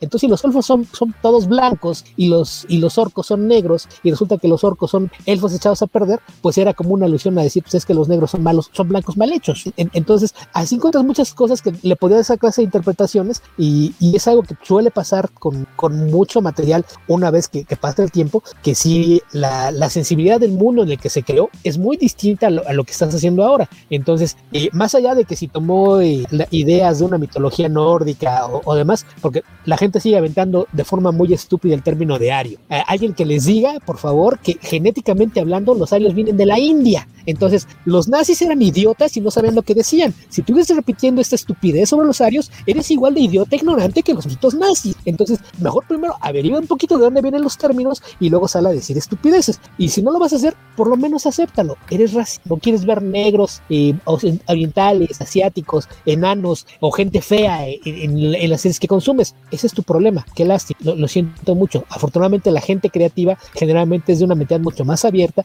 y entiende la importancia de la, de la inclusión y de la diversidad. Entonces, bajo ese sentido, lo que importa es la historia. Que, que se te olvide cómo se ve, si se parece a como tú te lo imaginabas cuando leíste el libro, lo que sea, porque además esto es muy subjetivo. La descripción del libro nunca va a ser de darte exactamente una visión de cómo es. Te da una generalidad para que tú te crees una imagen mental. Y no puedes esperar que la imagen mental que tú te hiciste de los personajes coincida con la del resto de la gente. Y en particular de la gente que está trabajando en esta serie. Entonces, todas esas discusiones de que no, no, es que en el libro dice que no es así. Si te vas a quejar eso, quéjate de todo. E insisto, si, si, si me sales con que los elfos y los enanos no viven cientos de años y estás poniendo actores más jóvenes, el realismo es exactamente igual de malo que si pones a alguien de una etnia distinta a la que tú. Ah, Yo quiero ver el tráiler. Ah, bueno, salió un teaser hace pues como un, menos de un mes, yo creo. Y nada más era eh, un, como close-ups, como cosas muy cercanas, eh, tomas muy cercanas más bien a lo, lo, que termina siendo el título, los anillos del poder, que se veía como una especie de forja. Y ya cuando abren la toma se ve que se, se, se disipa el vapor y ves que, que es la, la, piedra, ¿no? Con las letras en metal que dice The Rings of Power, pero resulta que después sacaron como un detrás de cámaras. Yo pensé que todo eso había sido digital y no, lo hicieron este, físicamente y el video está muy padre el cómo, el cómo lo realizaron así, sí. cuando le echan agua y justamente sale todo el vapor y eso está muy bonito. Pero si viste por qué liberaron ese, ese cómo se hizo el, el teaser? No, el por qué no, pero o sea, ah, para que la gente no piense que, que es computadora. Eh, estos mismos pseudofans que salen a quejarse de todo, empezaron, empezaron a salir hilos. ¡Qué horrible se ve el CGI con el que hicieron esa intro! Esto pinta para que la serie esté horrible. Entonces, por ahí apareció el video este y, y, y recuerdo que por ahí a, a alguien a quien sigo, no, no, sé quién fue, dice, los, los pseudofans, el CGI de esa intro se ve espantoso el CGI en cuestión y pone el video en el que te enseñan que era una forja real filmada con cámaras de, de alta definición muy sí. cerca, siguiéndotelo de, de, cerca. Y dice, sí, mira, se ve horrible. Tenemos hiperrealismo con cámaras de alta definición y no te gustó cómo se ve porque no se ve realista.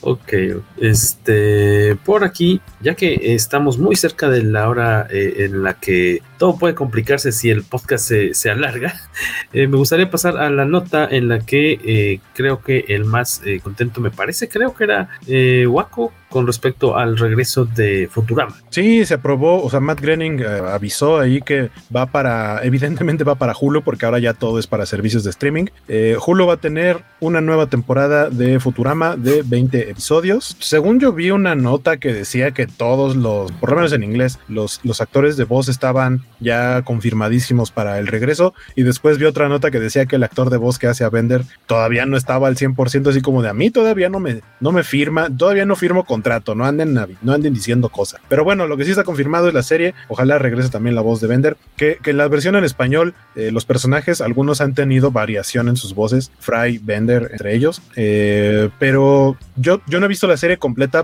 pero todos los capítulos que he visto son una joya, eh, y sí me da gusto que vaya a haber otra temporada, con eso seguramente me animaré a continuar viéndola, porque está, aquí en México no hay Hulu, aquí a donde llega ese contenido es a Star Plus. ¿Qué fecha dijiste que lo, están lo que programados? Con... No dieron fecha, según yo. Ah, en el transcurso, pero de 2023, ¿correcto? Uh -huh. Ok. Sí, pues apenas van a, a, empezar a, la, la, producción en, en, forma. Que ahí el tema con, con el actor que, que menciona Waco, que es eh, John Di Mayo, apareció por ahí ayer una nota, no sé si fue en el Hollywood Reporter o en Entertainment Weekly, que decían que al parecer hay, hay por ahí un problema con, con los agentes del actor, que la, la oferta que le, le, hicieron no, no le gustó.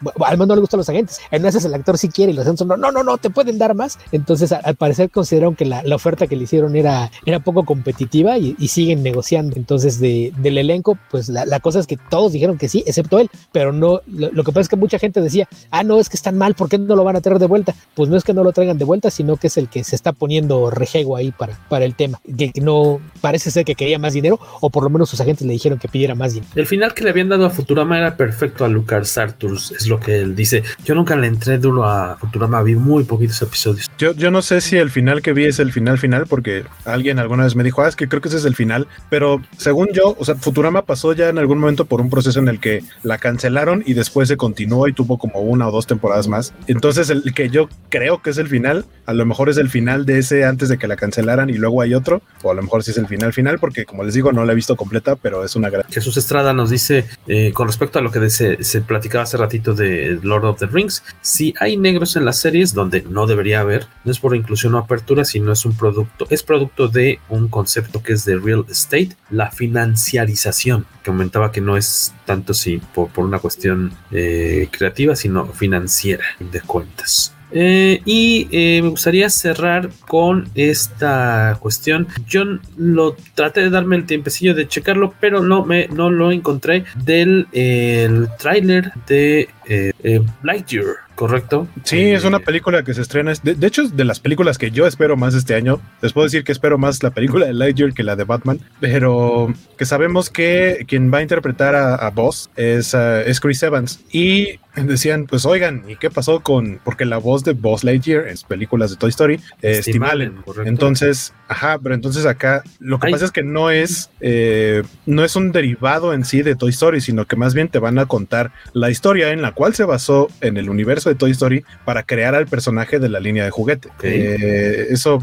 ya, ya hubo un, un producto eh, de, de, de voz en exclusivo hace muchos años, una serie animada que se llamaba Comando Estelar, pero tal cual eran como las aventuras de voz, siendo Comando Estelar, no siendo un juguete. Siento que va un poquito como por esa línea, pero eh, tratando de hacerlo un poquito más realista dentro del concepto de animación de Pixar. Se ve bastante bonito. Este, no, si no lo has visto, supongo que te gustará porque tiene ahí música de David Bowie, eh, que suena bonito, debo decir, a pesar de que no soy fan de David Bowie, creo que creo que está bastante bien integrado en el tráiler. Eh, y tiene un chorro de detallitos que me gustan eh, bastante, porque pues básicamente así es Pixar con sus, con sus productos, trata de, de meterle todo el detalle posible y, y, y, de sí tomar elementos que se dijeron hace mucho tiempo. Platicaba que hay una escena en la que Buzz va a recargar o va a poner como la energía, el combustible pues a su nave, y en la película, en la primera película de Toy Story, cuando su nave, en comillas, que es su cajita de cartón, se descompone y está preguntando justo por combustible, dice que si,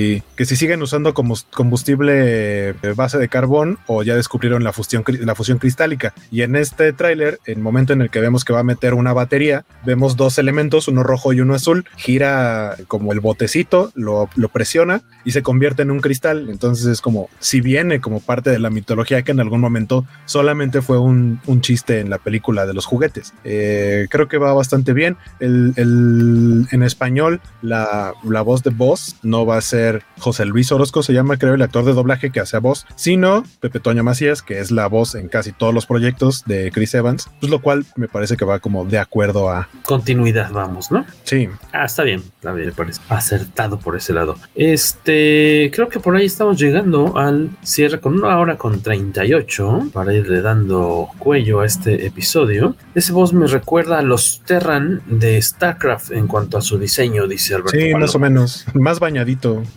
Yo recuerdo haber jugado StarCraft, el, el primero para, para, computadora, pero lo, los Terran, eh, ¿cómo se llaman los Los, los Terran son los humanos. ¿Y los otros cómo se llamaban? Pues es que son tres. Los extraterrestres tres. malos son los Zergs y los extraterrestres buenos, entre comillas. Bueno, sí son buenos, es que más bien luego hay pleitos entre ellos. Son los protos. Ok, ya bastantes ayeres de StarCraft, señor Palomo. Usted acaba de evidenciar su, su edad. Este, ¿Alguna cosilla que se nos esté olvidando antes de despedirnos, sí, señores? El tráiler de Jurassic World, pero sabemos que no te gustan los dinosaurios. No, estuvo bastante chido, sí, sí me gustan. No me sé sus nombres, ¿verdad? Pero... este, ah, pues salió tráiler tal cual también de Jurassic World Dominion, que es el cierre de esta trilogía contemporánea Jurassic Park. Y lo que me gustó mucho y no al mismo tiempo es que vamos a volver a ver en pantalla reunidos a Ian Malcolm, Alan Grant y la doctora Ellie Sattler. Digo que me gusta mucho verlos, pero no porque eso quiere decir que pues, van a estar en, en, peligro de que se los escabechen. Yo esperaría que no. Por la franquicia, como se ha manejado, yo creo que no se van a atrever a, a matarlos. Creo que nos van a poder eh, tratar de dar un susto. Este, pero pues ya es el, el, cierre. Que aparte no sé para dónde vaya, porque en lo que nos quedamos en la película anterior es que pues, básicamente los dinosaurios ahora están libres en, en, en el mismo continente o en el, co cohabitando con los seres humanos. No, no están encerraditos o, aislados en una isla, este, como, como en todas las demás películas. Ahora sí es como, pues ya, este, ¿qué hacemos? Los matamos y otra vez causamos una extinción de, de, estos animales que de alguna manera el ser humano los trajo a la vida de nuevo o los liberamos. Deciden liberarlos, que la vida tome su curso y pues lo que vemos en el tráiler es que hay de todo tipo de dinosaurios por todos lados. Eh, Blue la Velociraptor, que es parte de las que cría el personaje de Chris Pratt, ya tiene, incluso ahí se ve que tiene una bebé. Este va a haber dinosaurios que ya evolucionaron un poco. Hay una versión evolucionada de, de un Velociraptor que es igual, pero con alas. Digo, con alas, con plumas. plumas. Que en teoría, eh, con el paso de los años, cuando salió Jurassic Park, por ahí del 92, 93 creo, pues se tenía la idea de que los dinosaurios eran eh, físicamente más parecidos a los reptiles, a pesar de que su estructura es más como de aves. Y con el paso del tiempo y con los estudios que, han, eh, que, que se han hecho, pues se ha descubierto que no, que los dinosaurios, a lo mejor no tantas, pero sí tenían plumas. Entonces, que integren eso a, a estas películas me parece parece un, un gran acierto y saber a ver qué tal. Le tengo muchas ganas a, a esta película. ¿Para cuándo está proyectado esto? ¿Es su estreno? Eh, si, no me, si no me equivoco, esta se estrena similar a Lightyear, ¿eh? no me creas mucho por ahí de junio, creo. Sí, para el verano. En No me acuerdo la fecha, pero sí, es para el verano. Sí. Excelente, pues a, a esperar. la- el, el tráiler está bastante emocionante. Y, y está padre que les pongan las plumas a los dinosaurios, porque pues ya eh, a, a nuestra generación nos tocó que nos enseñaran dinosaurios que no tenían, pero si ya sabemos que las tienen, pues los niños que las ven ahora, que se vayan enterando que los dinosaurios tenían plumas. Y les gustaba mucho eso, ese tipo de coquete. Este, pero señores, Beto, ¿dónde lo leemos? ¿Dónde lo escuchamos? Eh, ¿Dónde me escuchan? Pues eh, cada semana tenemos un episodio nuevo de Comic Verso. Nos encuentran en su plataforma favorita de podcast o en comicverso.org. Eh, también aparezco cada tres semanas más o menos en De la Ciencia a la Ficción. ¿Ahora de qué hablaron? de No, miren, no mires arriba, esta, Ah, esta sátira de ciencia ficción con Leonardo DiCaprio y Jennifer Lawrence. El, el siguiente va a ser una película de, de John Carpenter, ahí se las dejamos como teaser, que ese es para dentro de tres semanas, si no mal recuerdo. Eh, y aparte de eso, pues tengo un blog They Live, They se Live. llama- Puede ser, no lo sé. Hay varias películas de ciencia ficción de John Carpenter. Ya platicamos Ok. de The Thing, entonces eh, eso reduce las opciones, pero por ahí puede ser. Eh, y también me pueden leer en lograrnecesidades.blogspot.com, que es el, el blog donde generalmente comparto reseñas de películas, series de televisión, libros, cómics. Y señor Huaquito, ¿dónde lo seguimos? A mí me pueden leer, eh, podemos cotorrear y lo que sea en mi Twitter o en mi Instagram. Más en mi Twitter es donde más eh, suelo estar. En donde estoy, tal cual, si nos están viendo en pantallas, eh, como arroba skywaco. Y hace rato nos dejaban un comentario, yo no hice el comercial, pero lo voy a hacer ahora. Eh, este domingo es la última, no la última, la penúltima covacharla de Peacemaker. Que como decía hace rato, qué gran serie está haciendo.